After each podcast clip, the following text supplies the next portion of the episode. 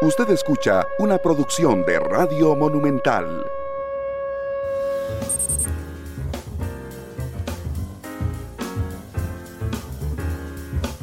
Randall Rivera, muchas gracias por estar con nosotros. Eh, de hecho, hace eh, hoy, cuando estábamos presentando la, el discurso del presidente de la República, hubo mucha gente eh, que nos preguntó que a qué horas íbamos a hacer el análisis. Bueno, en matices, ya a las 2 de la tarde yo invité a dos personas a las que respeto, cuyo criterio respeto muchísimo, además de ellas, por supuesto, eh, y quise compartir esta tarde con ellas. Una de ellas es la especialista en comunicación política, Fanny Ramírez, quien nos acompaña hoy en Matices. Fanny, bienvenida, ¿qué tal? Eh, muchas gracias, Randall. Encantada de estar de nuevo en el programa, esta vez analizando el discurso presidencial, esta rendición de cuentas que tuvimos el día de hoy. Muchas gracias. Y mi otro analista es don Sergio Araya, que es politólogo de la Fundación Conrad Adenauer. Sergio, ¿cómo estás? Bienvenido, ¿qué tal? Muchas gracias, Randall. Un placer, eh, Fanny, y por supuesto a las amigas y amigos que nos están sintonizando a través de las distintas plataformas. Pues un gusto venir a analizar un poquito de lo que fue esta entrega de este tercer informe ya del hoy presidente a las y a los diputados y a través de ellos a la ciudadanía costarricense en general.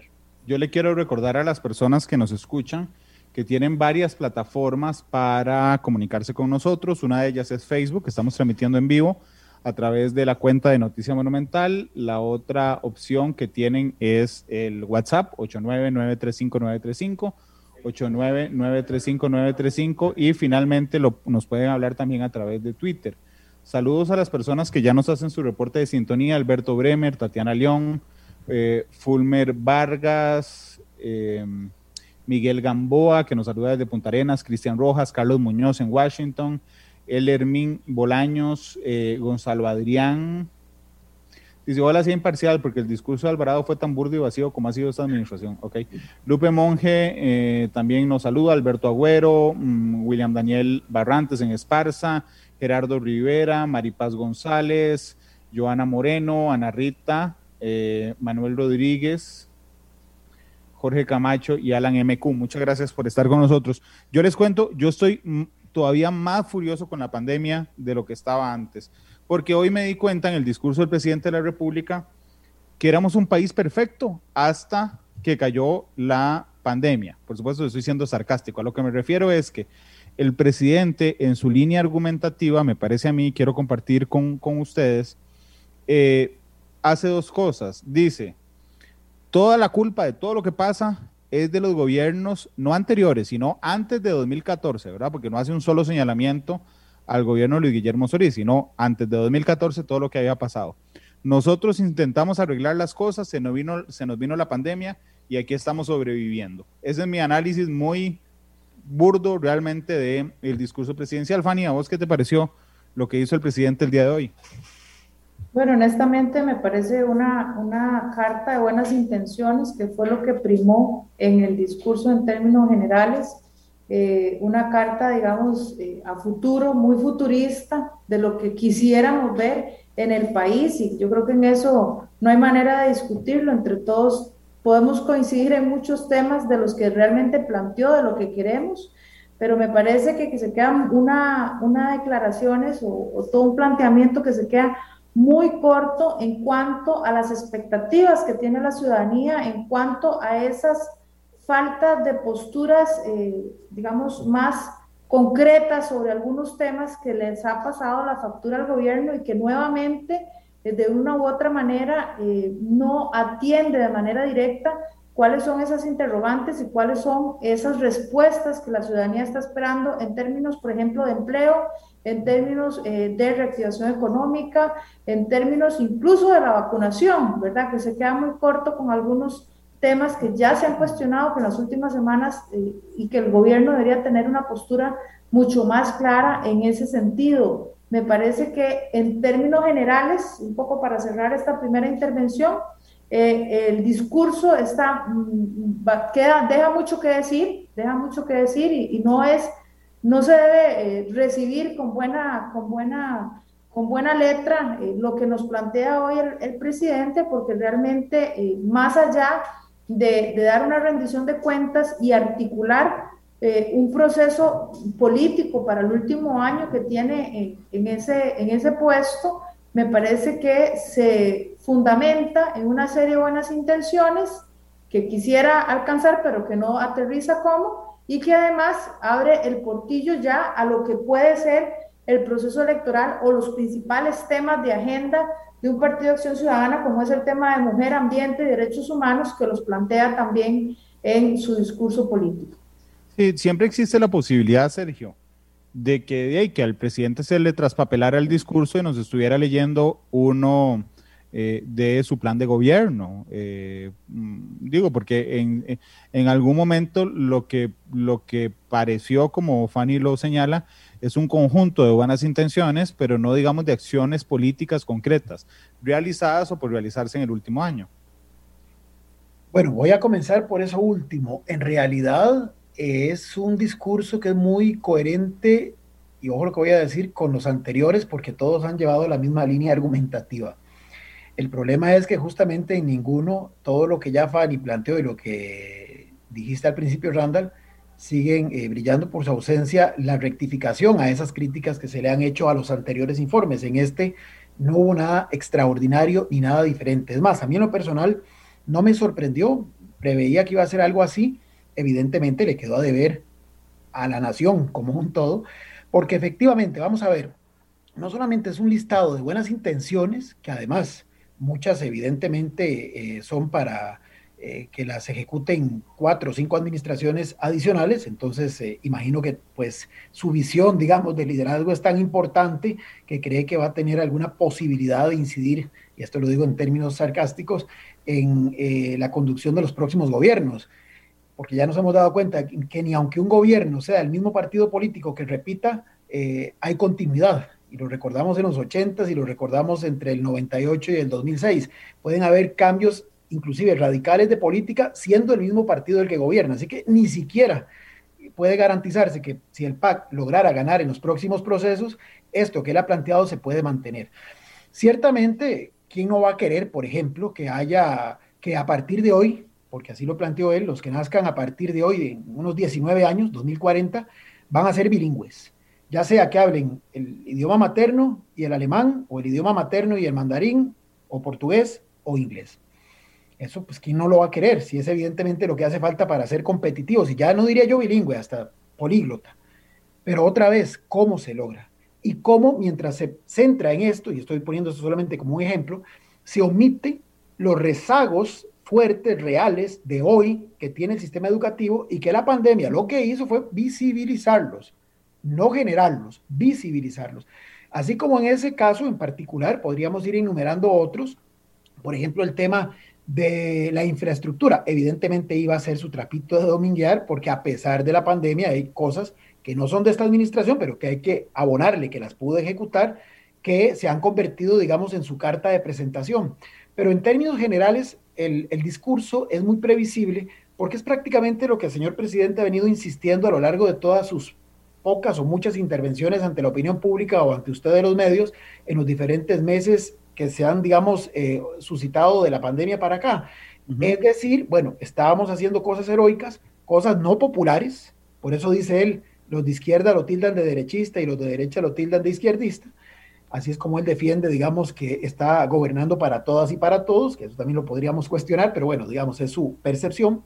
Pero mientras hace estas cosas, ciertamente eh, de repente nos vino la pandemia y socavó todo, como decías al principio, ¿verdad? Entonces, hay una, hay una realidad eh, que lo que nos hace ver es que el señor presidente, e imagino, porque esto, en esto se ha sido consecuente, fue similar al informe del año pasado, aunque el año pasado apenas llevábamos mes y medio de la pandemia, eh, que el presidente, y supongo que así va a ser el discurso de campaña de su partido oficialista, va a atribuirle a la pandemia prácticamente todas las eh, problemáticas que han desacelerado el proceso que, según él, llevábamos adelante. Pero en términos generales es una sumatoria de cosas que se proyectan a muy largo plazo, que no se dice cómo, y mientras se centró en eso, que no deja de ser loable, se omitió el cómo resolver los problemas apremiantes que hoy enfrenta la sociedad. Por ejemplo, ese millón de personas en la informalidad ¿Qué vamos a hacer con ellas? Los polos de desarrollo que él menciona se pueden hacer de aquí al 2024, si mal no recuerdo, en 16 regiones del país. Pues sí, son una iniciativa extraordinaria, pero mientras tanto, ¿qué hacemos con ese millón de personas que con 16, con 32 o con 82 polos de desarrollo no van a tener cabida porque lo que se atrae de inversión directa extranjera no los cubre? porque justamente no están calificados para esas plazas que esa inversión generaría en el mejor de los escenarios. Sí, a mí me parece que al discurso le faltó sentido de urgencia. De hecho, yo, yo tomé muchos apuntes durante el discurso y ahora viéndolos hace un ratito para, para plantear la entrevista, me di cuenta que había notado muchas cosas, no solo del discurso, sino las que no están en el discurso. Eh, o los contrastes, digamos, que le hizo falta al discurso. Y quería permitirme ir por partes. Fanny, el presidente resalta muchas veces eh, la cantidad de vacunas, ¿verdad? Y recuerda que fuimos el séptimo país en el mundo en aplicarlas. Eh, sin embargo, al presidente se le olvida que hay un informe de hace dos semanas que se presentó ante la Junta Directiva de la Caja Costarricense de Seguro Social hablando de atrasos en la vacunación, tanto del grupo 1, que tenía que estar para el 15 de marzo y ahora estará para el 15 de mayo, como del grupo 2 y 3. Entonces, digamos, como que matiza solo hacia el lado positivo, que efectivamente tenemos la vacuna, pero olvida, digamos, un montón de referencias como esta. Y es, a mi gusto, extremadamente, extremadamente eh, positivo en esperar una inmunidad de rebaño de aquí al tercer trimestre de este año, Fanny.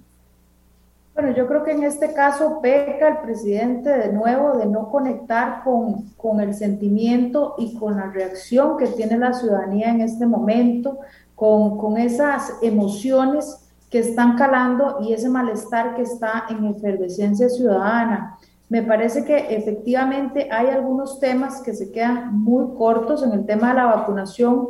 Habla o retoma el tema de, de que fuimos el séptimo país, de que hemos sido pioneros, pero hay algunos cuestionamientos que se hace a la institucionalidad que no se tocan, ni siquiera se, ni siquiera se mencionan, lo cual es prácticamente como si nos estuviera hablando de una realidad paralela, que es muchas de las cosas que en muchas ocasiones hemos sido muy críticos en señalarle al presidente de la República que realmente eh, sus allegados y sus asesores no le hacen ver la realidad y, la, eh, y esos sentimientos ciudadanos que hay en torno a su gestión política. En este caso pasa exactamente lo mismo. Nos habla de un montón de eh, resultados, un montón de acciones positivas que, no, que es normal que se toquen en una rendición de cuentas, pero no es normal que todas aquellas cuestiones que se le cuestionan simplemente se dejen pasar y simplemente ni siquiera se mencionen durante su discurso. En esto, por ejemplo, y algunas cosas que corroboré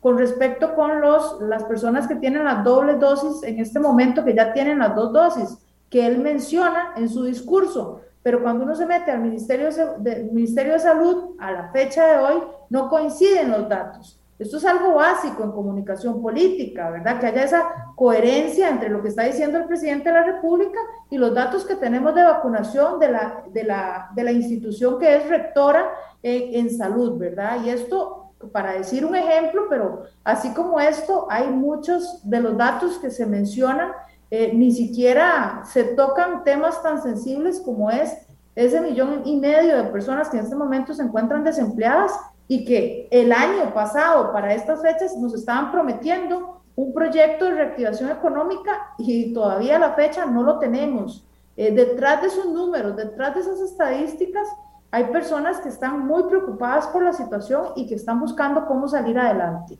Ahora bien, el hecho de que no exista esa ruta clara de parte del presidente de la República y que nos quiera, eh, que quiera lanzar con bombos y platillos, por otro lado, las cosas positivas que se han hecho, que se haya hecho acompañar también de Rodolfo Méndez Mata y del, del ministro Salas, eh, que son las figuras que son un poco mejor calificadas en este momento, pues también comunica mucho, ¿verdad? En un, momento en donde tanto la forma como el fondo, el contenido de su discurso son sumamente importantes, ¿verdad? Entonces no hay que dejar de lado que el hecho de que participara con, eh, con, estas, con estas dos figuras, que centrara el tema en, eh, en todo lo que es infraestructura, eh, muy, muy enfocado en los logros que se habían alcanzado, pues también de una u otra manera eh, obvia o pone de lado cuáles son esas preocupaciones que tiene la ciudadanía y aquí nos lleva también a plantearnos a quién estaba dirigido este discurso.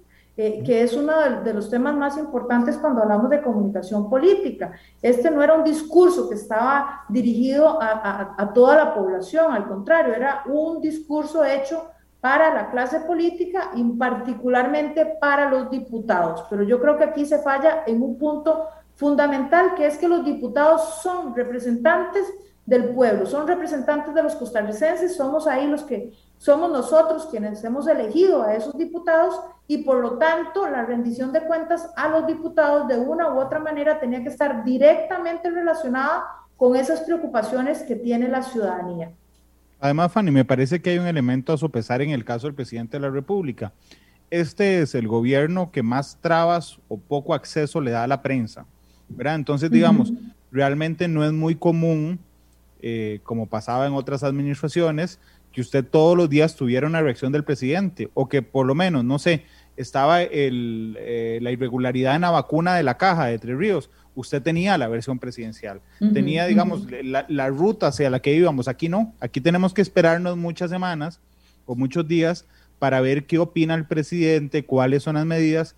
Entonces, como no existe esa, esa comunicación tan fluida con la ciudadanía, la ciudadanía no oye frecuentemente al presidente de la República, pareciera que también equivocó el público meta, el discurso, como vos lo decís, en el sentido de que había mucha gente pendiente. Que iba a decir hoy el presidente sobre muchos temas, por ejemplo, las irregularidades en las vacunas, y el presidente decidió no asumir, digamos, ese público meta como target, sino los diputados eh, directamente, y eso genera a quienes nunca se les va a quedar bien, además, por un tema político, pero eso genera que la gente que nos está opinando a esta hora en, Facebook haya visto justamente el discurso como vacío. Hubo un, divorcio, si me lo permitís, entre el público meta, al que debería de, hacerse el discurso, al que se hizo y los, y los objetivos que se buscaban con el discurso.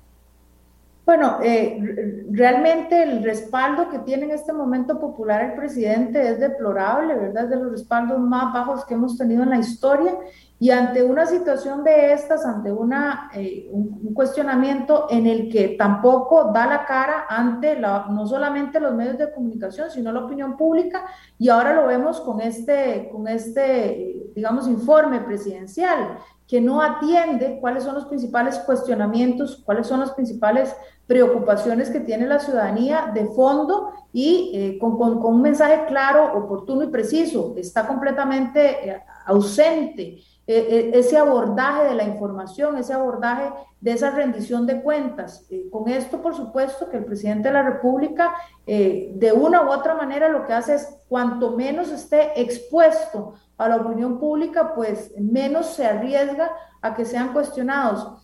Y mucha atención con los temas que plantea como, como, como, como a esos anuncios que da el día de hoy de, probables eh, acciones inmediatas que se vayan a tomar. Y por eso yo le digo que es una carta de intenciones, es una carta de propósitos, igual que como lo hizo eh, eh, el año pasado con el tema de la reactivación económica, anunciando lo que venía. Hoy nuevamente nos da un poco la misma medicina diciéndonos, anunciándonos las cosas que van a venir, proyectos de infraestructura que vienen, proyectos de, por ejemplo, lo del tren que también mencionó que venía, y una serie de, situaciones que él va a mantener de una u otra manera el foco puesto en eso y no eh, hacia la crítica de esa rendición de cuentas que no se dio. Y en eso hay que ser tajantes. No se dio una rendición de cuentas, no abordó los cuestionamientos que han habido hasta ahora y más bien eh, se hizo alarde de las cosas positivas que hay hasta el momento y de las buenas intenciones que se tienen a futuro. Me sorprende en términos de, en términos de contenido y, de forma, me sorprende que cuando tuvimos la comparecencia ante la UPAD, el presidente se dirigió eh, eh, de, manera, de manera bastante clara en repetidas ocasiones a la Cámara Principal para que fuera una interlocución directa con las personas. El día de hoy no lo hizo. El día de hoy fue una interlocución con los diputados, incluso al punto de que en la última parte retoma el tono del miedo, retoma el tema de la amenaza ante la posibilidad de que no se aprueben algunos proyectos. Y mucha atención también a lo que dijo sobre los sindicatos, porque en momentos donde hay momentos críticos donde se va a discutir un tema de tal relevancia como es la ley de empleo público, coloca a los sindicatos en una posición muy delicada, confrontándolos como los principales responsables de la gestión en las, en las, en las instituciones públicas, ¿verdad? Y generando una gran polarización en un proyecto de tal escala como este. Con lo cual, eh, yo diría que tendremos que tener mucho cuidado hacia dónde están los reflectores puestos y qué, cuáles son los intereses que están detrás de esto.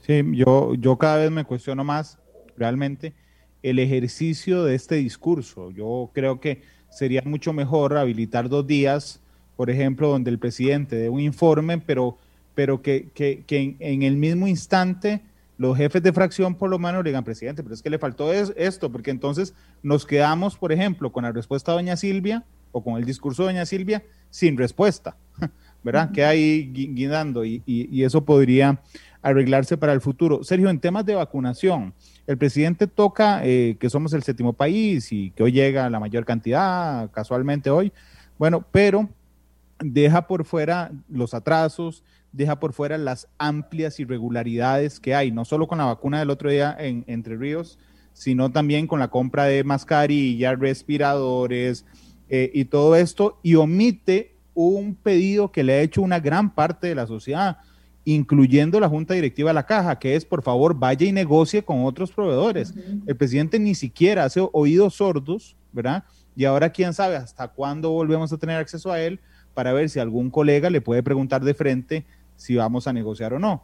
Eh, es decir, es como que tiene una lista de temas, tacha, tacha, tacha, y ahí saca uno para su discurso. Sergio, respecto al tema. Sí, no, no, definitivamente. Ese es un ejemplo muy claro de lo que fue toda su, presentación del día de hoy. Eh, una presentación totalmente, eh, diría yo, ensimismada. Es decir, esa es la realidad en la que él parece estar viviendo y no va más allá.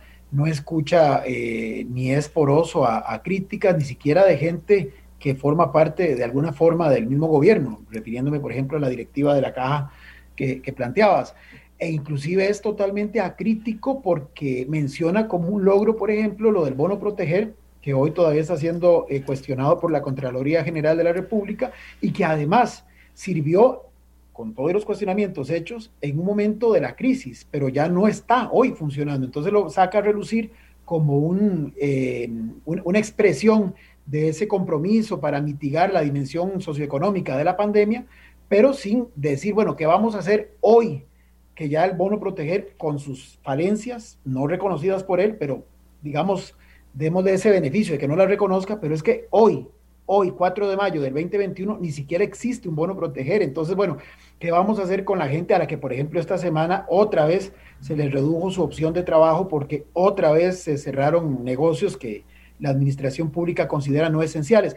Esos detalles lo que demuestran es, es, es un presidente que vive totalmente ensimismado y que lo refleja en su discurso. Y coincido con Fanny, es un discurso hecho para las y los diputados, pero que es de entrada sabido que no va a ser mella en ellos. Es decir, los diputados que le son afín al presidente van a ver todos los aspectos positivos y es lo que van a resaltar para los que tengan eh, el cuidado de escuchar mañana y el, y el jueves las sesiones del Parlamento, eh, los diputados oficialistas, imagino, por lo menos una parte, no todos, por lo que atinadamente Fanny decía en la crítica a los sindicatos, pero una gran mayoría resaltará todo lo que el señor presidente planteó en su discurso. Y los demás, siguiendo la ruta de doña Silvia Hernández, cuestionarán todas las omisiones o todos aquellos aspectos que de acuerdo a los datos pueden ser objeto de contradicción, como es el mismo caso de las vacunas. Pero ciertamente, es decir, es un discurso eh, sin línea, es un discurso sin hilo conductor, pero que básicamente es interesante desde la perspectiva de que le permite a uno entender cuál es la percepción que tiene el presidente sobre el país que está gobernando.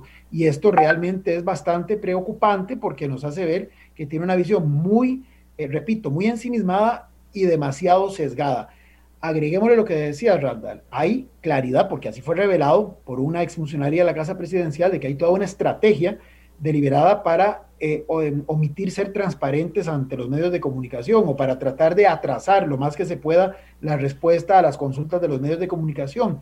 Entonces se trata de construir una narrativa que en este momento queda plasmada en este, en este discurso para la historia, eh, pero que es una narrativa que solamente se la puede tal vez creer él y su círculo más cercano, más algún segmento del electorado que le es totalmente fiel y que evidentemente va a resaltar todos los aspectos positivos y va a ignorar los aspectos negativos. Y aún aquellos aspectos negativos que no se puedan ignorar, se los van a achacar a factores externos, entiéndase a la pandemia. Sí, de hecho, Sergio, eh, para vos, en una palabra, porfa, ¿cuál es el problema más grave que tiene Costa Rica hoy? En este momento es la, eh, la situación socioeconómica, ¿verdad? Es decir, eh, pero sobre todo es la falta de confianza, la falta de credibilidad, porque no hay consecuencia entre lo que dicen los gobernantes y lo que hacen. Fanny, en una palabra. ¿Cuál, es el problema más grave? La legitimidad política que tenemos en este momento para mí es el problema más grave. En este momento no hay, no hay absolutamente un respaldo popular que nosotros sintamos y ante esa situación, ante la población en general, estamos hablando de un respaldo del 13% eh, en promedio, de, acuerdo a los estudios que veamos. Y ante esa situación, cualquier medida que se tome es sujeta de cuestionamiento. Lo vemos en el plano sanitario, pero también lo vemos en el plano económico, lo vemos en el plano social y sobre todo en el plano político, donde constantemente estamos desconfiando de las autoridades y las decisiones que se toman, estamos con teorías de conspiración, etcétera. Entonces, la legitimidad es algo muy importante que tienen que construir los mandatarios y me parece que el discurso de hoy también demuestra eh, una intencionalidad muy clara de a quién, eh, qué era lo que quería consolidar el presidente con este discurso, muy enfocado a lo interno del partido, muy enfocado a, a consolidar o capitalizar eh, ese voto, digámoslo así, ese voto duro o esos, o eh, participantes dentro de la estructura del Partido Acción Ciudadana, vemos que al final las reacciones también de los diputados de, de su fracción fueron positivas, porque yo creo que abre ese espacio, abre ese espacio hacia una agenda de mujer, una agenda de ambiente, una agenda de derechos humanos, una agenda y digo entre comillas, modernización del Estado, porque no es lo que hemos visto hasta ahorita. Entonces, sigue manteniéndose esas intenciones de lo que queremos atender y esa victimización muy dada del Partido de Acción Ciudadana a que eh, realmente no han sido los responsables de que las cosas estén como estén y más bien enalteciendo la labor que han hecho, colocándose como eh, incluso quienes de una u otra manera y a pesar de las críticas están valientemente eh, tomando las cartas en el asunto para resolver los problemas en los que nos tienen metidos otros políticos y colocándose como si fuera en la acera del frente, cuando en realidad eh, durante las últimas dos administraciones lo que hemos visto ha sido un poco más de lo mismo en algunos casos y en otros casos lo que hemos visto eh, es una incapacidad y una falta de liderazgo total para emprender los proyectos que se le habían eh, de una u otra manera prometido a la ciudadanía en el proceso electoral. Esto demuestra el divorcio enorme que hay entre lo que se piensa en casa presidencial y lo que preocupa a la gente. Vean que eh, de las tres cosas que ustedes me citan, en las cuales yo concuerdo, hay un problema de legitimidad, ¿verdad? Hay un problema de confianza, por lo tanto. Y cuando Sergio dijo la situación socioeconómica, hay un tema de empleo o de desempleo. Digamos, el problema es el desempleo. Ok, pero cuando usted agarra el discurso del presidente y todo comunica, ¿con qué arranca el presidente? Con las vacunas. ¿Qué sigue después de las vacunas? Con la educación. Y ahí va, infraestructura. Y el tema del empleo lo toca hasta ya muy entrado el discurso, digamos, de una manera además muy, muy... Sí, cuando, la gente ya no está oyendo. Exacto, cuando la gente no, no, está oyendo. Porque dudo que hayan escuchado todo el, todo el discurso. Pero además yo le digo, yo digo otra cosa, Randall, y es el tono en el que él da su discurso, un tono positivo, un tono esperanzador que no conecta para nada en lo que las personas están sintiendo, sobre todo el día de hoy. O sea, esta semana se dieron todos los cierres, esta, tenemos unos, todo un cuestionamiento institucional de, de, lo que es la aplicación de las vacunas, toda una serie de hechos que han venido a marcar no solamente eh, a, cuestionar todavía más lo que ha sido la labor del presidente y su gabinete, sino también una ausencia total de esa rendición de cuentas que se esperaría que en una ventana como estas, que ya es, de que ya está estipulada y que ya se tiene que dar, se esperaría que ya que el presidente no da la cara en repetidas ocasiones y que parece que su, que su, que su estrategia es levantar la mano lo menos posible para no estar en el foco de la atención mediática y pública, pues esperaría que en momentos como estos sí tuviera eh, una, una, digamos, una visión real de lo que está pasando y una aclaración de algunos puntos para que por lo menos se diera una relación más directa con la ciudadanía. Pero nuevamente lo que vemos es que el presidente y sus asesores viven una realidad paralela eh, que es muy diferente a la que enfrentamos no solamente los costarricenses, sino sobre todo ese millón y medio de personas que en este momento están sin empleo. Eh, eh, voy, Sergio, pero ya te doy la palabra, pero entonces uno podría pensar que es un desastre de discurso, en el sentido de que fallan todos los términos de la comunicación, fallan las ideas clave escogidas, ¿verdad? Falla el relato escogido, falla el target o el público meta escogido, falla el tono escogido, falla el contexto escogido falla su comunicación no verbal, falla la oportunidad, es decir, el momento en el que estamos viviendo para escoger esas otras cosas y además no logra generar empatía. Sergio, aquí te doy la palabra, pero es un desastre de discurso. No, definitivamente. Y un ejemplo del propio discurso, para que no se diga que estamos eh, cuestionando sin haberlo leído, sin haberlo observado. Eh, en el caso del empleo, que como bien señalan es de lo que más ocupa y preocupa a la gente, porque lo está viviendo en carne propia, o sea, no es una cuestión de teorías ni de modelos eh, económicos. Él habla de la Estrategia Económica Territorial 2020-2050 que dice presentó en marzo, pero primero no dice de eso que en fruto está generando ya a 2021, cuando se supone este, ya deberíamos estar viendo los primeros resultados. Primer corte, perdona, el primer corte es 2026, el segundo 2030, tercero 2040 y tercero... Exactamente, eh, que es simpático, ya cuando yo no estoy, que vengan otros y asuman las consecuencias de lo que no se pudo cumplir.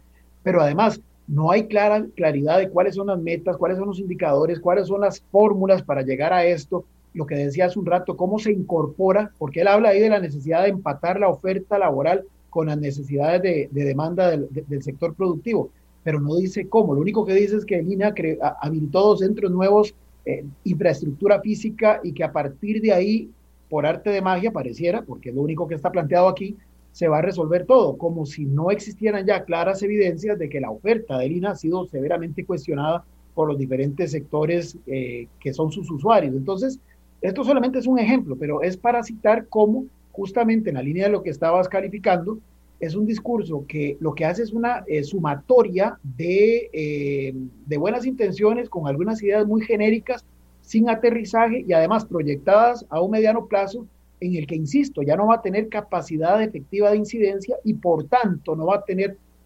responsabilidad alguna, porque simplemente puede argumentar con la misma ligereza con la que planteó esto aquí, que fueron las siguientes administraciones las que no quisieron eh, seguir el derrotero que él había trazado. Pero es, una, es un derrotero que ni siquiera está claramente definido, con metas, con indicadores. Uno imaginaría que en algún documento debe de estar, pero en este momento era el momento oportuno para darle solidez a esos planteamientos, para dar una claridad de por dónde el presidente de la República quiere conducir a la sociedad, porque este es un informe del Estado de la Nación y de, los, y de lo que se prevé a futuro mediante una efectiva gestión de la administración que está a su cargo.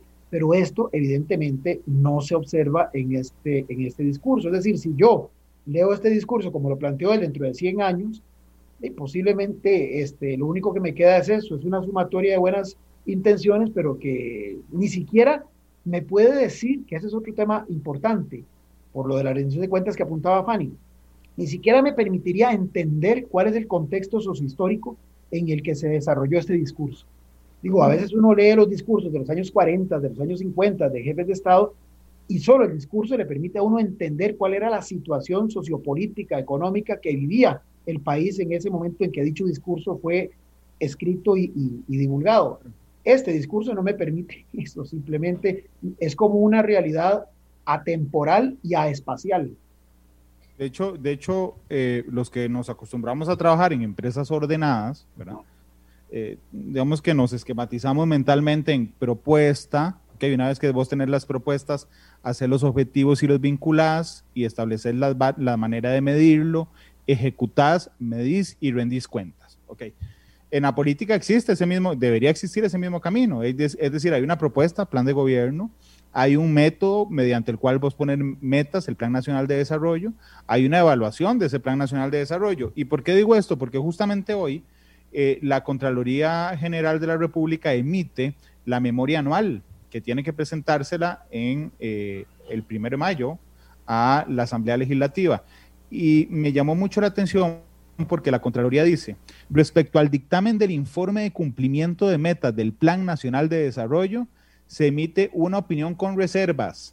Y respecto al dictamen del informe de resultado físico del presupuesto de la República, se adversa eh, completamente. Sobre el cumplimiento de la regla fiscal 2020, se determinó que 12 instituciones incumplieron, 29, la Contraloría se abstiene por, eh, por no existir disponibilidad completa de la información.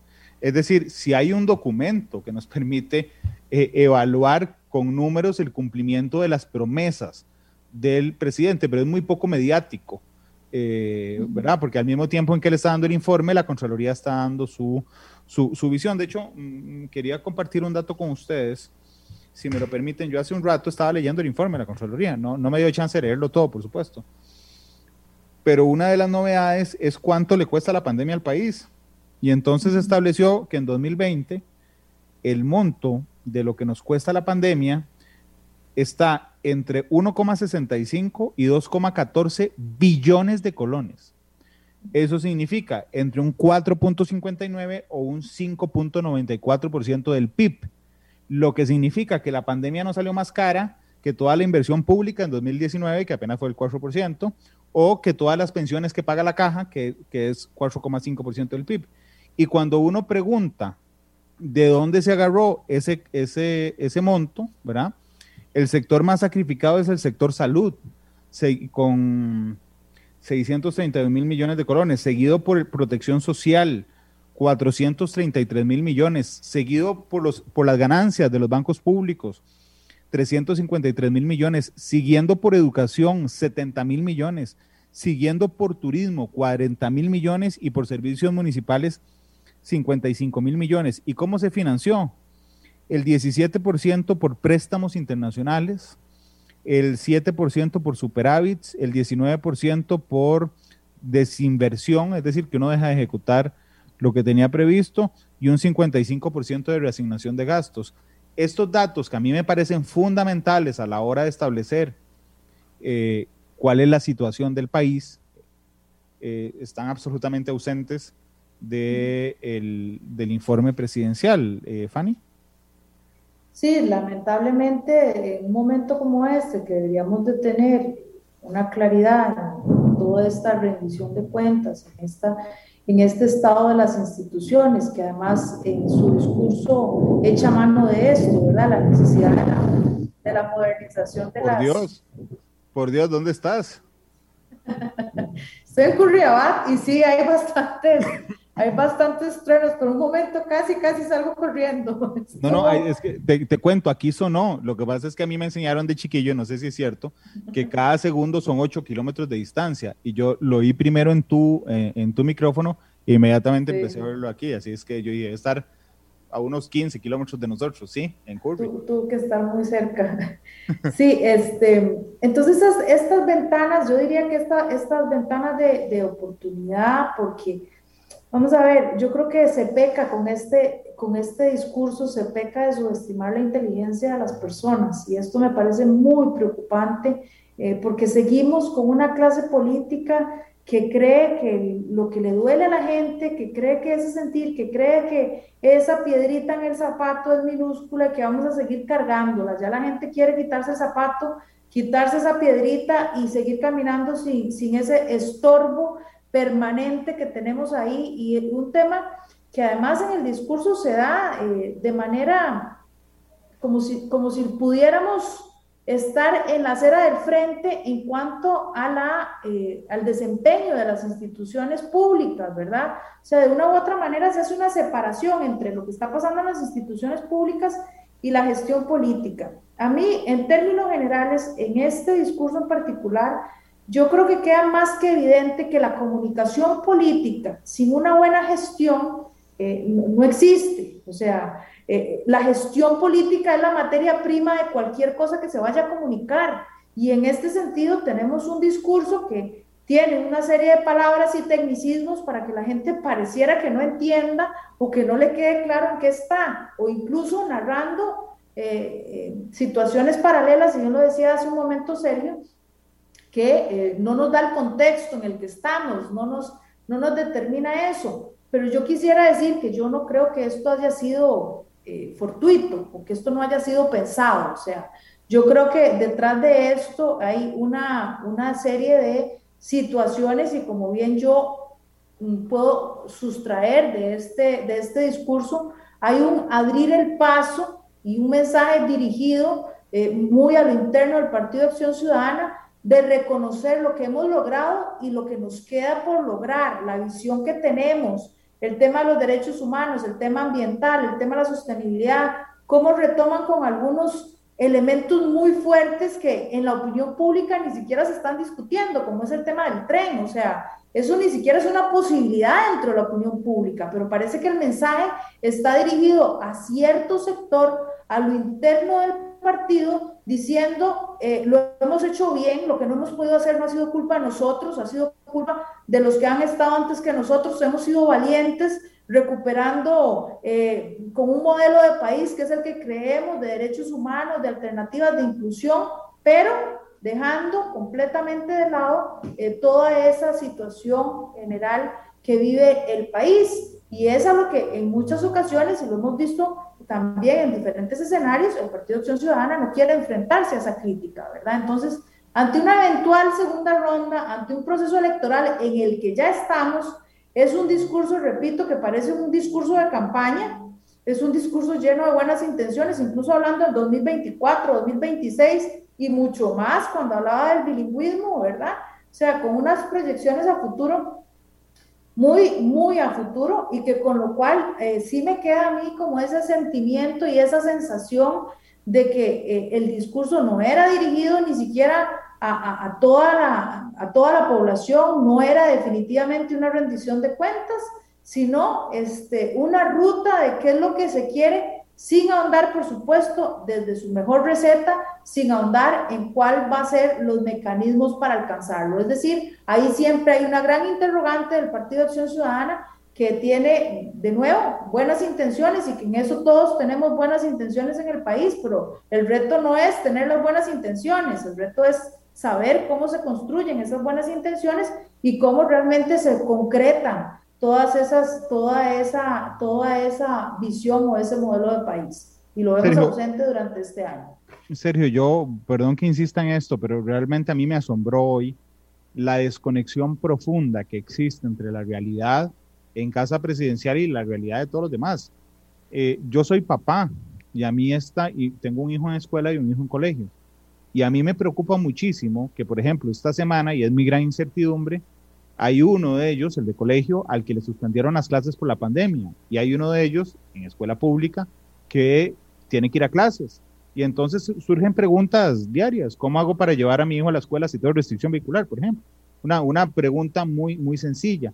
¿Se van a aplicar las pruebas FARO o no se van a aplicar las, las pruebas FARO? Si se van a aplicar, ¿para qué se van a aplicar? ¿Y por qué se van a aplicar ahora? Además, ¿existe algún compromiso, alguna presión internacional? Es decir, eso es lo que nos preocupa a la gente, a los papás respecto al MEP.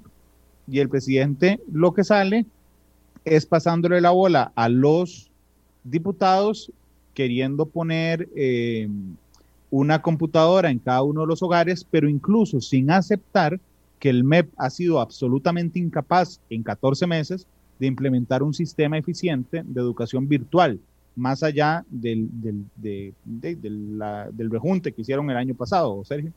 Bueno, ese es un tema interesantísimo porque ilustra, como bien lo planteas, esa desconexión y esa reiteración de, de frases comunes y, perdonen la expresión, de eslogans que luego los articula en este discurso, porque con respecto a Faro, ahí viene un textito incluido en el informe, donde lo que hace es repetir que sí se van a hacer y por qué se van a hacer y cuál es el propósito de hacerlas y por qué se eliminaron las pruebas de bachillerato.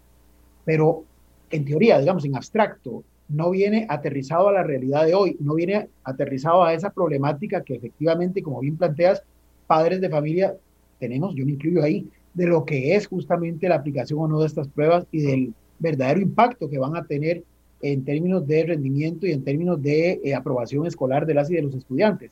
Pero el otro tema, bueno, ¿cómo lo soluciona? Con otro empréstito, ya vimos que estamos sobreendeudados y sin embargo, bueno, dice que le va a pedir a los diputados un, un, empréstito más para, para el tema de la alfabetización digital, pero adicionalmente, OCDE, de la cual él pues ha vanagloriado de que ya somos parte, nos ha señalado que tenemos serios problemas en temas de contenido, en temas de la parte pedagógica, de qué es, digamos, lo que se nos está o se les está enseñando a nuestros estudiantes. Entonces, no basta, y aquí sí es un tema muy sensible, muy de fondo, no basta con adjudicar una computadora a cada quien, que primero habría que ver con qué criterio se va a hacer, eh, si vamos a tener esa conectividad para que las computadoras realmente sirvan. Ahora sí, pareciera que Fonatel debería ser utilizado para esto y no para amortizar deuda, que fue una de las cosas que se planteó el año pasado y que generó inclusive la salida, porque así lo dijo públicamente del entonces ministro de Ciencia y Tecnología. Recordemos que anunció de que se iba porque no quería que fondos de Fonatel se destinaran a la amortización de la deuda. Bueno, ahora en este informe el presidente sí señala que los fondos de Fonatel deben de ser utilizados para la conectividad. Sergio, perdona, acaba, acaba de publicar Luis Adrián Salazar en Facebook, el exministro. Por fin, por fin aceptaron que Fonatel era para este tema y no para amortizar la deuda, por ejemplo. Bueno, digamos que tal vez su salida sirvió entonces para que el presidente entrara en razón, pero digamos que el tema es que más allá de la conectividad y más allá de la computadora, lo planteaste con absoluta claridad. No es solamente un tema de que yo pueda este, tener una compu y conectarme desde mi casa. Es si los docentes están preparados y existe la infraestructura, la pedagogía, la capacitación para que justamente se le pueda sacar el jugo a ese nuevo modelo este, de formación que evidentemente tiene características distintas a lo que significa la modalidad presencial. Pero además, un poco, digamos, contradictorio con el planteamiento de la señora ministra de Educación, que ahora sí haya, muy importante que todas y todos los chicos en la medida de lo posible estén en sesiones presenciales. Y el tema de si se genera un factor de contagio en una época en la que estamos con los peores registros de contagio de la pandemia en nuestro país, no es de recibo tampoco. Las explicaciones, me parece, sin ser experto yo en ese campo, no son lo suficientemente concluyentes. Es decir, ¿por qué en el colegio no se van a contagiar y por qué sí se van a contagiar si van a un, este, a un salón de belleza? Eh, se supone que porque la trazabilidad, decía el presidente de la Comisión de Emergencias, es más fácil de detectar en el colegio. Bueno, se parte de un supuesto que no necesariamente es cierto, y es que todos van de la casa al colegio y del colegio a la casa. Pero independientemente de eso, hay muchísima más gente de diferentes burbujas interactuando en el colegio. Entonces sí me parece, digamos, que estas son señales, y creo que el discurso finalmente también lo refleja, de un gobierno que, en muchos aspectos le está quedando, digamos, muy grande la, la, camiseta. Es decir, yo, yo creo que el pueblo costarricense agradecería más que con toda humildad se acepte que hay aspectos en los que tal vez no se previó o tal vez la realidad nos eh, absorbe, la realidad internacional, por ejemplo, en el caso de las vacunas, para volver a ese tema, probablemente nos, nos, nos, eh, nos supera y creo que hubiera sido más eh, empático del propio presidente reconocer eso. Es más, dedicarle un espacio al por qué hoy no tenemos más vacunas o por qué hay países que concentran vacunas y más bien se están sobrando y otros más bien estamos requiriendo más vacunas y nuestro ritmo de, de, aplicación de las vacunas no es la mejor. Lo que señalabas hace un rato, ¿por qué no hemos buscado otras opciones si técnicamente es que se cree que no es lo más correcto? Haberle dedicado un tiempo más a esos aspectos que de alguna forma satisfagan esas dudas reales, genuinas, válidas que tiene la población y no simplemente repetir una y otra vez los eslogans de lo que, repito, ya él ha dicho en muchos otros espacios en los que públicamente ha intervenido. Entonces, de nada me vale a mí ser el séptimo país en recibir vacunas si en este momento nuestro ritmo de vacunación no es el mejor y otros países que comenzaron después nos han superado. Hay razones técnicas que justifiquen eso. Entonces, que las plantee? Es una rendición de cuentas. No se trata simplemente de disimular los aspectos negativos. Se trata de inclusive ponerlo sobre la mesa para adquirir esa legitimidad que decía Fanny necesario e involucrar a las y a los diputados, pero también a los demás sectores en la búsqueda de las salidas a esas problemáticas. Sergio, eso es lo que uno siente, digamos, que es meter un montón de problemas debajo de la alfombra. ¿ok? De hecho, ahí Raquel me estaba diciendo en Facebook Live, Randall parece que no sabe que existen las cartas de excepción. Por supuesto que sé, yo tengo una por mi trabajo, Raquel, pero decime dónde consigo la carta de excepción para ir a dejar a los hijos a la escuela. No, no hay. Este, así que no, no, no, no es así. También si yo, si yo hago el ejercicio de eliminar el tema de la pandemia en ese instante, digamos, del planeta, ¿cuál es el tema más importante del mundo, del planeta Tierra en ese momento? Y yo encuentro dos. Uno es calentamiento global y el otro es innovación, tecnología 5G, un montón de cosas. Permítame quedarme en tecnología 5G. Aún con el debate que hay hoy en Costa Rica sobre 5G, con los informes que hace la SUTEL del aumento en la productividad, eh, Fanny, el presidente no hace una sola mención ni de innovación, ni de 5G, y entonces Costa Rica otra vez quedará este año rezagado, digamos, del proceso de innovación que tienen el resto de países, Fanny. Bueno, y, bueno, eso son, digamos que eso ya es hablar como de un, si no tenemos visión para lo más, lo más inmediato, menos va a tener visión para cosas como esta, ¿verdad? Que se nos requiere un modelo país, se requiere realmente de tener eh, un poco la mirada puesta en el futuro, pero si no tenemos hacia, ni siquiera la capacidad de atender lo urgente y lo inmediato, mucho menos en ese sentido. Ahora, a mí me sorprende que en temas de, por ejemplo, de educación, que también trató, quedara tan corto el proceso de eh, de cómo iba a atender el tema de la educación y la disparidad y la gran brecha que se ha abierto con esto de la pandemia.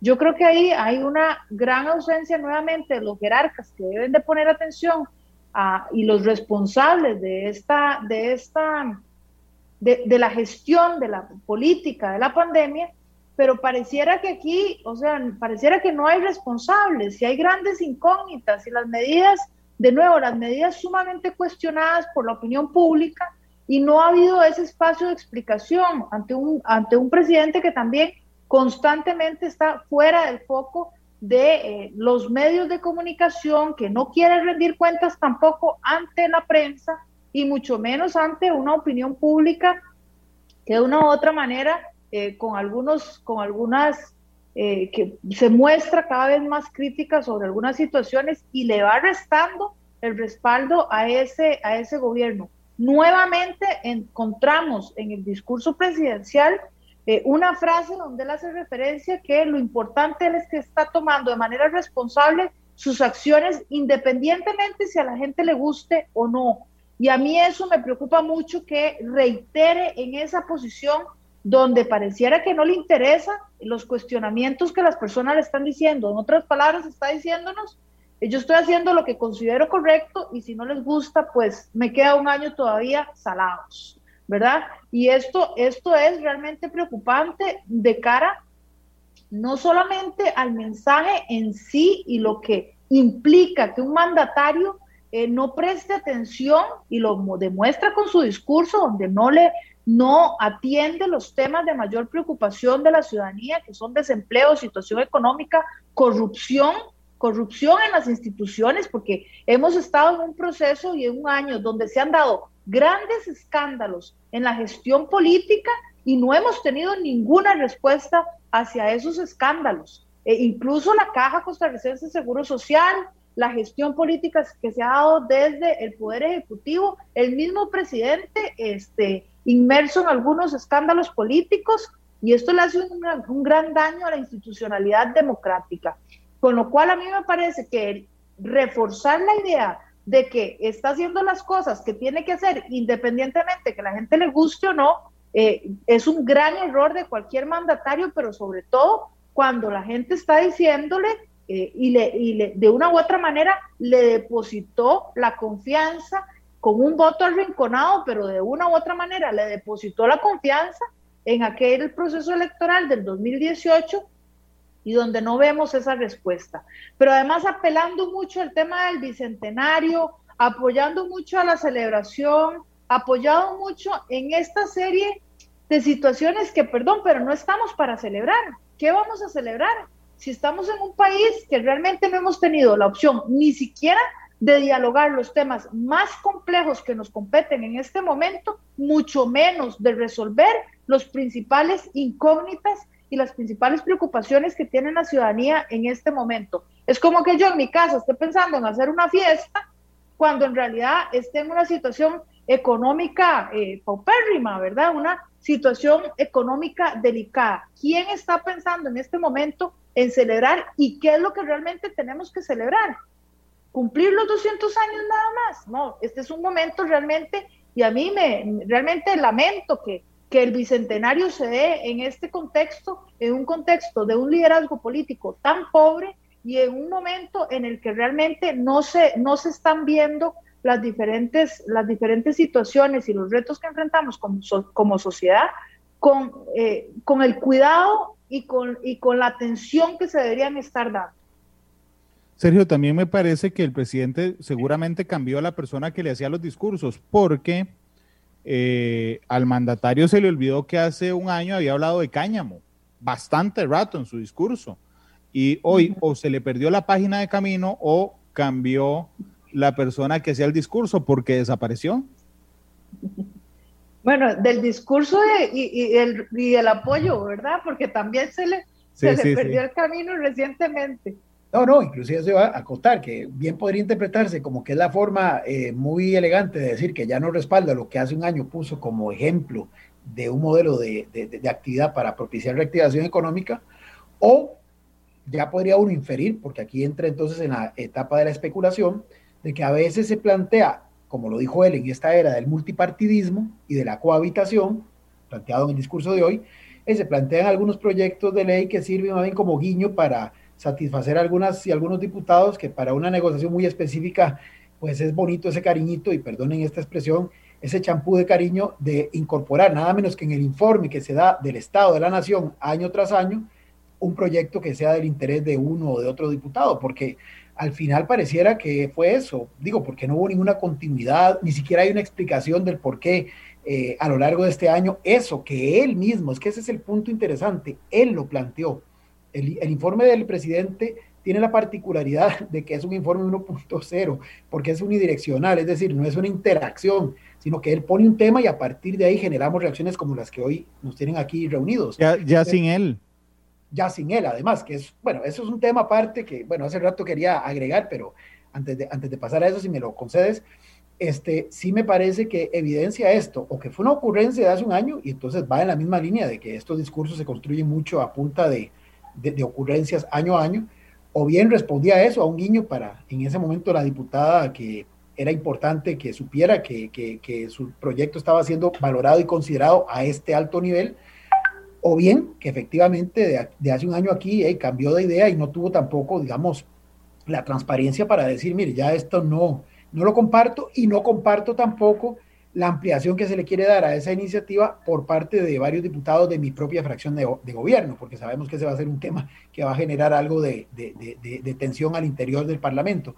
Y, y, permítame solamente un momentito, Randall, sobre eso que dices, es que efectivamente estos informes son un ritual que me parece, y esto lo digo a título estrictamente personal, pueden discrepar de mí todas y todos los que nos están escuchando, y ustedes desde luego, pero para mí es un ritual propio de la época en que se redactó la Constitución del 49. Es decir, esto, ni lo que hoy vimos, ni lo que vamos a tener mañana y el jueves, que es menos mediático, porque solo lo siguen los que cubren la, Asamblea Legislativa, tiene ninguna importancia.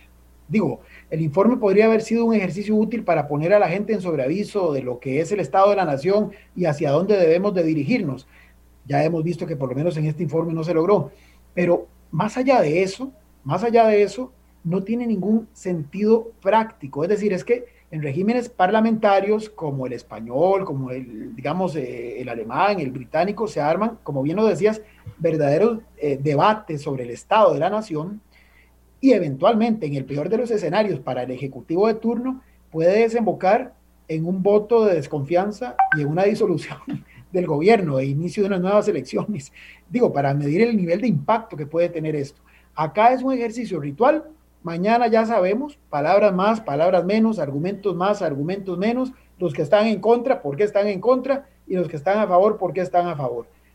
¿Qué pasa después de esto? Nada. ¿Qué pasó después de lo que se analizó en el informe del año pasado? Nada. Y así sucesivamente. Entonces yo sí creo, y más en estos tiempos eh, de reforma que dice él, y pensando en los próximos 200 años, que ya es tiempo, ya es oportunidad de ir evaluando si este ejercicio realmente hace sentido seguirlo reproduciendo o se le pueden hacer algunos cambios, o mejor, como en algún momento lo hizo doña Laura por circunstancias excepcionales, presentó el informe escrito, se le dio por recibido en la Secretaría del Directorio y parte sin novedad. Sí, yo, yo un día eso estaba leyendo la proclama del presidente Mora a los costarricenses en noviembre del 55. Eh, no, perdón, en febrero del 56, cuando, vamos a ver, no, noviembre del 55, donde existía la alerta de que nos iban a invadir. Es una página, es una página, y si, y, si vos la lees, realmente te llena de entusiasmo ver la idea de un líder diciendo vamos a luchar contra nuestros, eh, por nuestros ideales, este, quédense trabajando, yo los llamaré y yo encabezaré el esfuerzo en su momento. A mí me dieron ganas de, de buscar el DeLorean de, de, Back to the Future y de volverme ir a, a, pelear en la campaña del 56, porque era diferente, digamos, es un tema, digamos, de, en una, por eso quería reflejar que era una sola página, que es mucho más, que dice mucho más que un discurso completo. Yo, hay algo que me llamó enormemente la atención, me parece gravísimo, lo que dijo el presidente sobre el ICE. Eh, y dice un montón de cosas gravísimas, pero no nos cuenta cómo lo va a arreglar, excepto que en junio nos van a presentar una propuesta, ¿verdad? Pero el presidente, si uno lee, si uno lee con cuidado, dice que el problema financiero del ICE tiene que ver con la generación privada. O sea, es decir, no, no, que, no que se hizo un, un mal cálculo de cuántas plantas necesitábamos, sino un tema de generación eh, privada. También habla de que ahora se aplicarán las normas NIF cuando el mismo ICE tiene no sé cuántos años de, intentar no, no usar las, las normas NIF. Pero, y, y, además le echa la culpa a Fanny a la Compañía Nacional de Fuerza y Luz. Pero no nos cuenta cómo va a arreglar eso, excepto que en junio, ahí, por ahí en junio, nos eh, dirán algo importante de Lice. A mí, a mí el tema de Lice me pareció fundamental.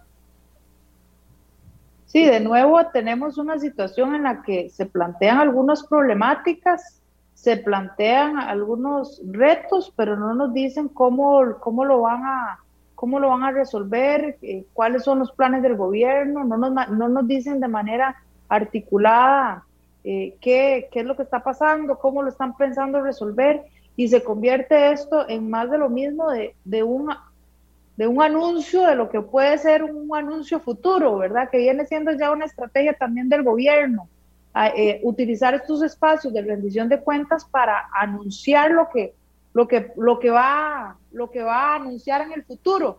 Entonces, aunque parezca un juego de palabras, eh, igual con ese juego de palabras es el que nos tienen, ¿verdad?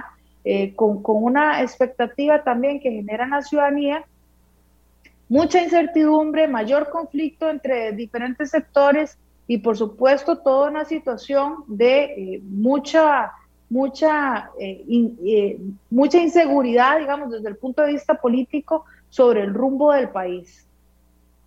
Eh, yo agregaría, digamos, en esa línea, Randall, y perdón, es que me fui un momento porque, bueno, aquí ya caen rayos y centellas, pero ya me logré reconectar y alcancé a escuchar lo que planteaban en el caso de, de Elise, ya que lo mencionó y lo desagregó en la línea en lo que ya ustedes plantearon, no omitió, como hablabas hace un rato, del tema del, del 5G y de cómo, por ejemplo, Elise es un actor protagonista en esta eh, indefinición que hay con respecto a si migramos o no a esa tecnología. Eso sí no lo, no lo planteó, a pesar de que le dedicó página y media al, tema de Elise.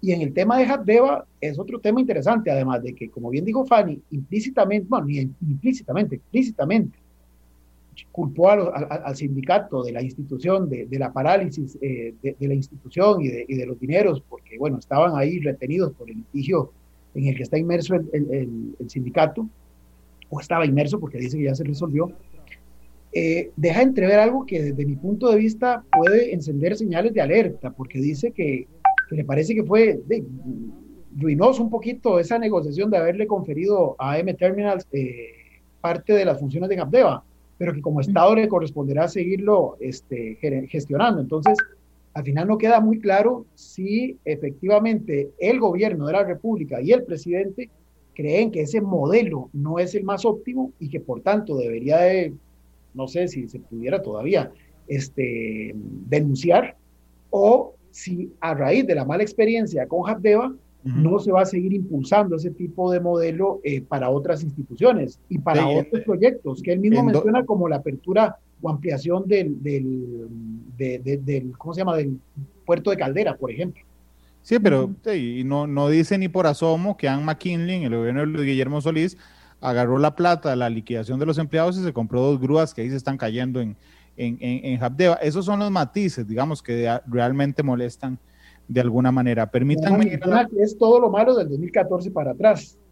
sí, eh, no, dijo nada bueno del gobierno de Luis Guillermo Solís, pero tampoco dijo nada malo. O sea, yo, yo es como si en el 2014 hubiera un corte y entra Carlos, Carlos Alvarado a ser eh, presidente. Claramente le está hablando a las bases. Perdón, Randa, mencionó algo de, y, a favor de cuando él era ministro de Trabajo y comenzó todo el proceso de denuncia de las convenciones colectivas.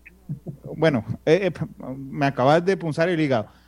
Ok, las convenciones colectivas que los gobiernos anteriores les dieron un montón de beneficios. Por Dios, ahí está la del MEP en este gobierno, hace unos meses. Hoy el diario La Nación publica una cosa que está en, la convención colectiva del INS, que es la institución que más gasta 563 mil millones de colones en, eh, en ayudas a sus funcionarios. Bueno, son las 3.7. Permítanme ir a la pausa. Regresamos porque quiero que los últimos minutos toquemos el discurso de Silvia Hernández, eh, que además habló de algo que le faltó muchísimo al discurso del presidente y era transparencia. Y de una vez se lo tiró de ¿Y la transparencia qué? Son las 3.7 eh, y negocian la canción de una vez, así por, por acuerdo. Vamos a, la, vamos a la pausa y volvemos.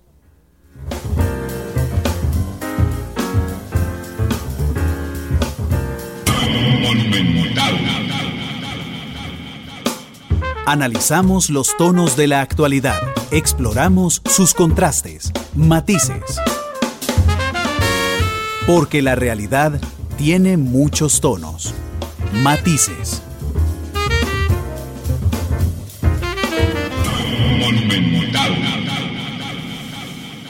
La radio de Costa Rica, 3 con 16. Yo quiero aprovechar de una vez invitarlos. Mañana será Matices Internacional. El tema será El Salvador.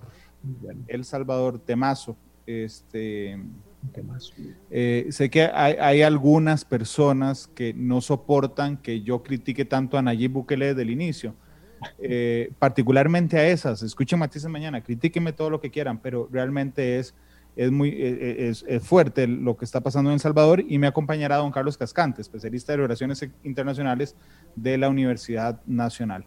3 con 16, le pedí a Fanny Ramírez y a Sergio Araya que mm, nos ayudaran a analizar en estos minutos que nos quedan el discurso de doña Silvia Hernández, la presidenta de la Asamblea Legislativa, quien me parece, por lo menos viendo en redes sociales, eh, fue la figura que destacó esta mañana en la Asamblea Legislativa. Fanny.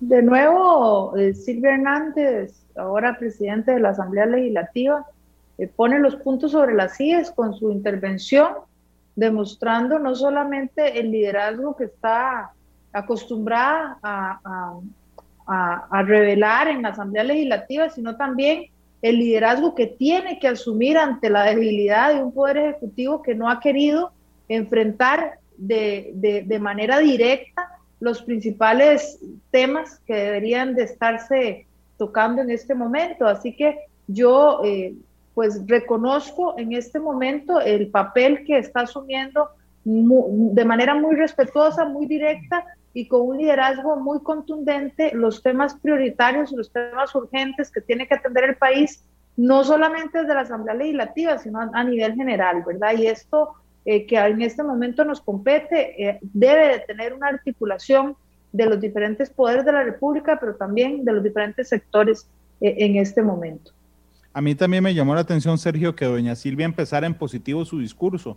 Reconozco el esfuerzo o el avance, no recuerdo cuál fue la palabra, que ha hecho este gobierno en, algunos temas esenciales. Así empezó.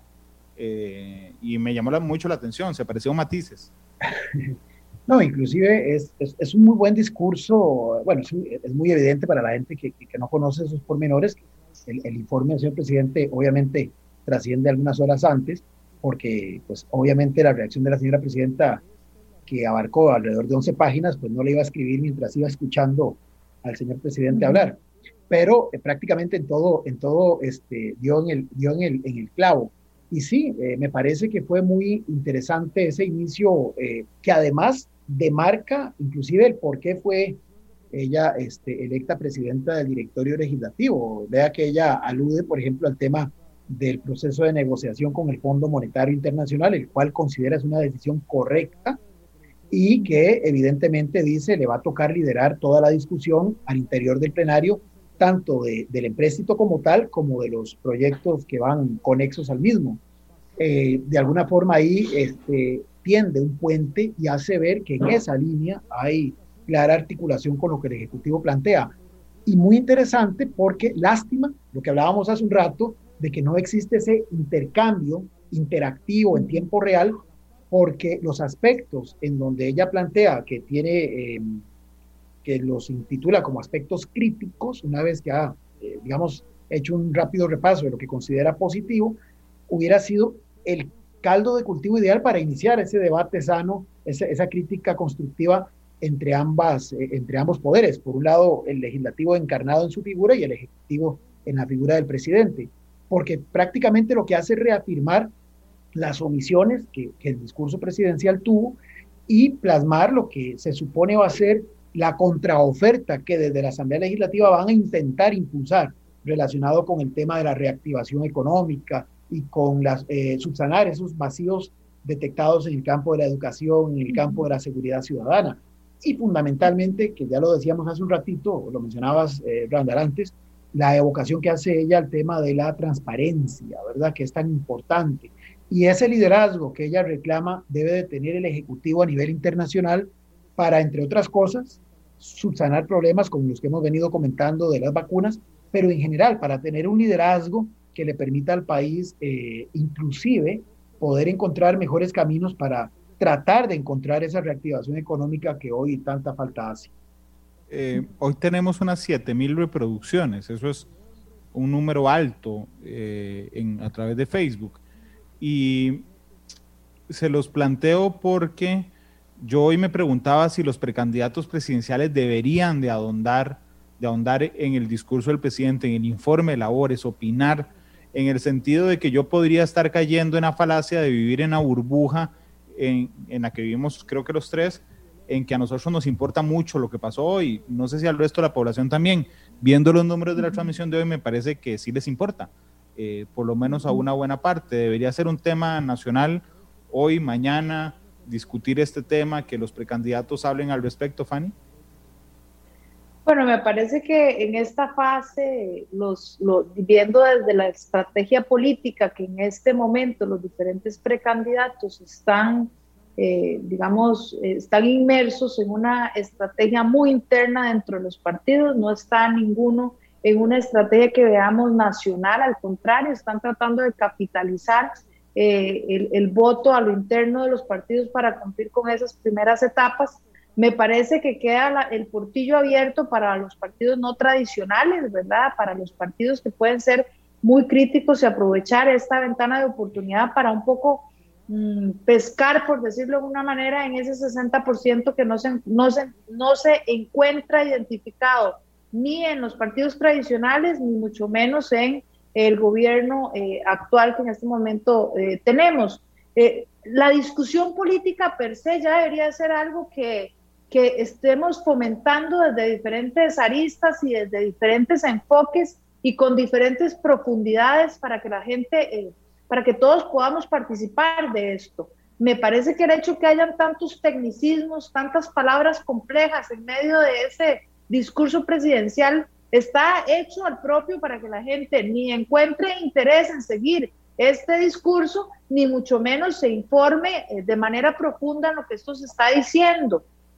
Y partimos aquí claramente de un discurso que está dado y está pensado desde la información, desde dar información, eh, sin realmente generar un proceso de comunicación. Y eso es lo más preocupante, que a estas alturas del partido, a estas, a estas alturas en las que la sociedad ha evolucionado de tal manera, eh, no tengamos esos espacios de retroalimentación, de réplica, de conversación entre los partidos políticos y pareciera más bien que lo que conviene es propiamente dar un discurso y dejarlo ahí para que, para que no haya una réplica y no y ayudarnos entre todos. Yo diría, y aquí meto en, un solo saco a toda la clase política, que aunque parezcan eh, archivillanos en algunas cosas, en realidad, en el fondo, es, nos, nos vienen demostrando que, que hasta el momento tenemos mucho de lo mismo y poco, poca diferenciación en esa, en esa parrilla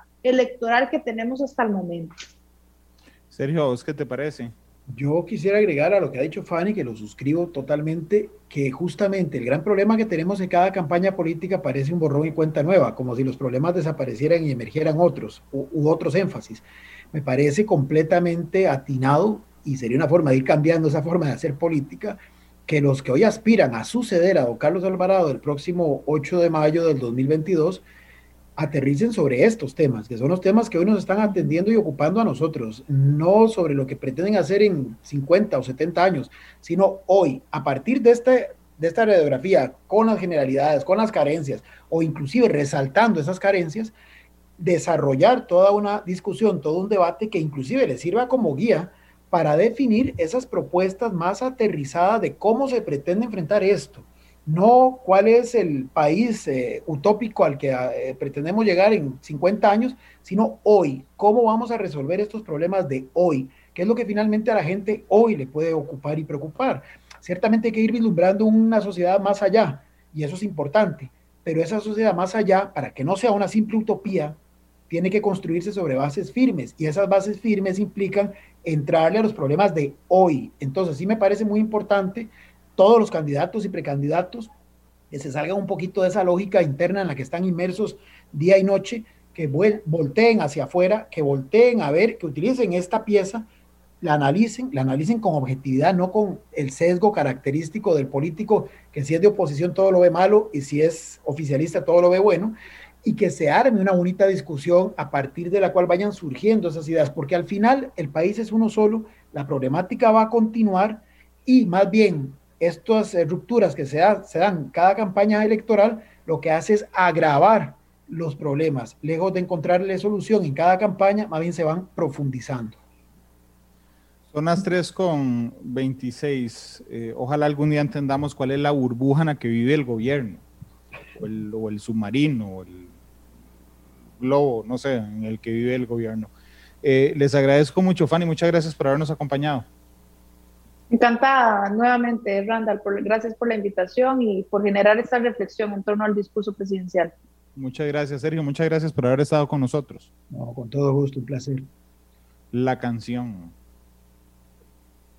Bueno, eh, estuvimos durante, durante, durante los anuncios deliberando sobre cuál canción íbamos a dedicar a propósito de lo que escuchamos hoy en esta en esta rendición de cuentas, entre comillas, hemos decidido por decisión unánime dedicarle Yellow Submarine a, todos ustedes. Espero que la disfruten y que especialmente la disfrute don Carlos Alvarado. Dedicada al presidente. Eh, serio, muchas gracias, Fanny, muchas gracias. Los Beatles despiden matices Yellow Submarine. Eh, recordarles, a las 7 hoy tendremos la tercera emisión de Noticia Monumental con todas las reacciones al informe presidencial. Mañana a las 2 de la tarde, Matices Internacional, eh, en el que Carlos Cascante nos acompañará entendiendo cuál es esa deriva dictatorial que ha asumido el presidente de El Salvador, Nayib Bukele, iba a decir durante las últimas semanas, pero para algunos es claro desde el inicio de su gobierno. 3 con 27, hasta luego y feliz tarde.